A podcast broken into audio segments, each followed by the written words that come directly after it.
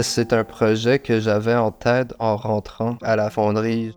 J'ai déménagé le piano avec l'idée en continuité d'une série d'œuvres à la fin de ma maîtrise, dont Bingo, Halo et les portraits sonores, où il y avait tout le temps un élément d'objet retrouvé, recontextualisé avec le son.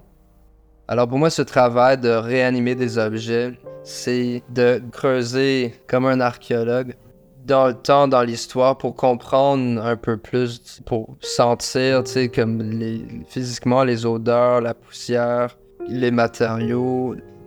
Particulièrement avec cette période, le piano mécanique, ça a tout été fait à la main par quelqu'un. Sur toutes les touches sont étampées, des fois écrit le numéro. C'est la vie de quelqu'un. Il y a tout le temps une signature, les matériaux sont imbibés avec l'histoire, c'est relié à cette réanimation d'objets, de donner une autre vie, juste à travers de recontextualiser un objet. Et tout d'un coup, tout est possible.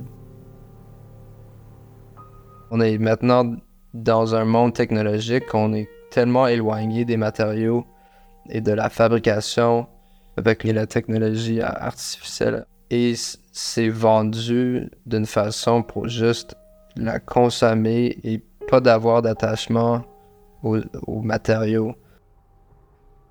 Avec ça, ça vient les questions écologiques de, qu'est-ce qui arrive avec ces matériaux-là.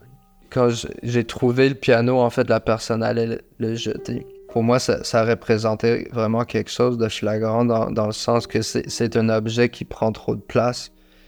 Et on n'a plus besoin, on va te jeter. L'effort pour enlever le son d'un instrument qui est fait pour faire du son, c'est énormément de travail. Et je trouve ça beau, ce, défi. Le piano se bat contre moi pour faire qu'est-ce qu'il il, a fait toute sa vie. Souvent dans, l'art qui me marque, il y a comme une question de magie, quelque chose où je me fais surprendre je pense que la magie, on sait qu'il y a un truc, mais on veut le sentiment de surprise, alors on se laisse comme truquer. C'est le côté plus le fun, playful du travail il y a quand même un sens d'humour, de, les clés qui bougent tout seul et ça sera pas tout à fait silencieux, on s'entend. Alors il y a une légèreté en même temps. Alors j'essaie de jouer beaucoup avec les attentes. Quand tu t'attends qu'un objet ou une situation t'offre quelque chose et il y a un détournement de cette attente. En enlevant le son, j'espère que ça amène à une écoute de l'environnement qui peut amener à, des, des réciprocités aux objets, aux matériaux et aux gens autour d'eux.